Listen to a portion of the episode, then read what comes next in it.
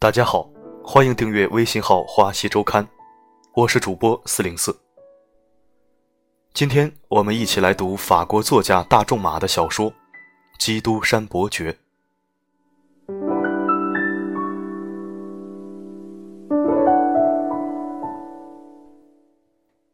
如果你渴望得到某样东西，那就让它自由。当它回到你身边，它就是属于你的。世界上无所谓幸福，只有一种境况与另一种境况比较。人类的智慧就包含在这两个词中：等待和希望。作为远洋轮法老号的副手，唐泰斯年纪轻轻就受到老船长的重用，即将被提为船长。航行结束后，还将迎娶自己的新娘。事业有成，美人在侧。生活看上去充满希望，谁知天有不测风云，老船长病重，他让唐泰斯把船开到一个小岛上去见囚禁的拿破仑。拿破仑委托唐泰斯捎一封密信给巴黎的亲信，唐泰斯答应了，可他并不知道自己的命运从此将被改写。在货船上当押运员的唐格拉尔嫉妒唐泰斯。他与唐泰斯的情敌费尔南勾结，将唐泰斯暗中为拿破仑送密信的事，以一张匿名告密信的形式送到了当局的手中。审理唐泰斯案子的是代理检察官维尔福。维尔福发现密信的收件人居然是自己的父亲。为了确保自己的仕途，他宣判唐泰斯为极度危险的政治犯，并将其打入伊夫堡监狱。就这样。唐泰斯在与未婚妻举行婚礼的当天，被抓上了开往监狱的囚车。伊夫堡监狱在一座孤岛上，堪称一座死牢，进去的人大多有去无回。起初，唐泰斯还幻想着检察官终有一天会查明真相，宣布他无罪。然而，随着时间的推移，他绝望了。面对冰冷的牢笼、非人的折磨。他无数次动起了自杀的念头，但是，一想到未婚妻和家人，他就告诫自己绝不能这样无辜死去。有一天，他隔着地面突然听见有挖掘的吱吱声，原来是隔壁牢房的法利亚神父在挖地道。因为计算错误，地道的出口开在了唐泰斯的牢房。接实后，神父帮唐泰斯分析了遭遇、仇人。神父还教会了唐泰斯好几种语言。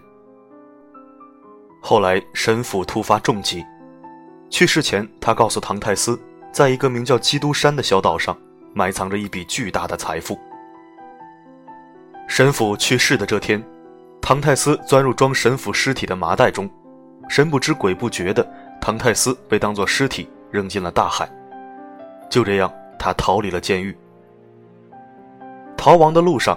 他东躲西藏，忍饥挨饿。回到家乡后，他才发现父亲私欲成疾，早已过世。为了躲避巡逻队的搜捕，唐泰斯四处流窜。这时，一艘走私的强盗船接纳了他。唐泰斯和船员们成为了朋友。唐泰斯在基督山岛下了船，他根据神父的遗言，在基督山岛发现了一个宝藏，成了亿万富翁。想起父亲去世，未婚妻被夺，十四年暗无天日的牢狱时光，唐泰斯心里充满了仇恨。他决心要让曾经陷害自己的恶人付出应有的代价。拿到这笔巨额财富后，他只有一个目标，那就是复仇。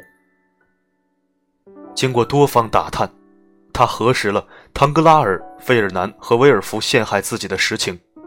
并得知自己的未婚妻已同费尔南结了婚，他的仇恨之火越燃越旺。八年后，唐泰斯乔装打扮，化名基督山伯爵，以银行家的身份回到了巴黎。此时的维尔福成了法院检察官，唐格拉尔是银行家，费尔南成了莫尔塞夫伯爵，三人飞黄腾达，地位显赫。法老号船主莫雷尔是一个忠厚、勇敢且热情的人。他曾在唐泰斯落难时为他四处奔波，还照顾他年迈的父亲。唐泰斯爱憎分明，在莫雷尔先生破产绝望、准备自杀的时候，替他还清了债务，给了他女儿一笔优厚的嫁妆，还送给他一艘新的法老号。此后，唐泰斯正式踏上了复仇之路。他先摸清了费尔南的历史。借他人之手，在报纸上披露了费尔南曾在希腊出卖并杀害了阿里总督的事实。听证会上，又让自己收养的阿里总督的女儿出庭作证。最后，费尔南被判有罪，名誉扫地，狼狈不堪。费尔南的妻儿离家出走后，极度绝望的他开枪自杀了。唐泰斯的第二个复仇对象是唐格拉尔。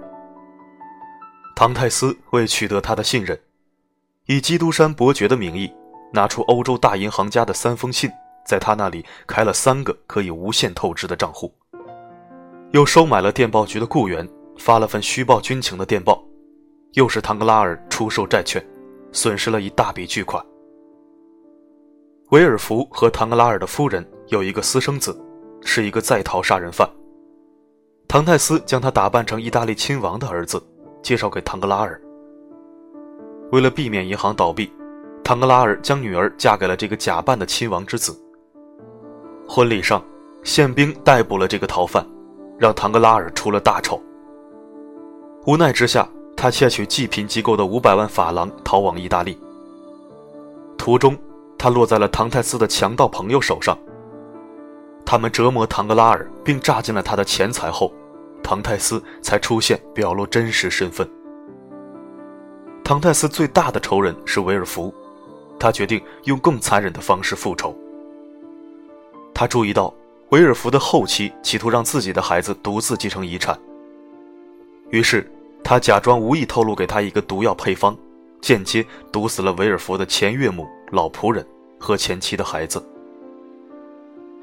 维尔福审理逃犯杀人案件时。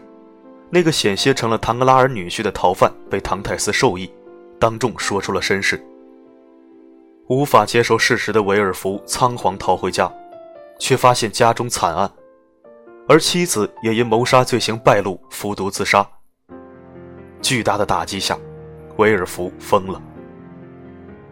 大仇已报，唐泰斯深深感谢上帝。在他看来，他所做的一切都是秉承上帝的旨意。借基督之手惩恶扬善。现在我的工作完成了，我的使命也终止了。别了，巴黎。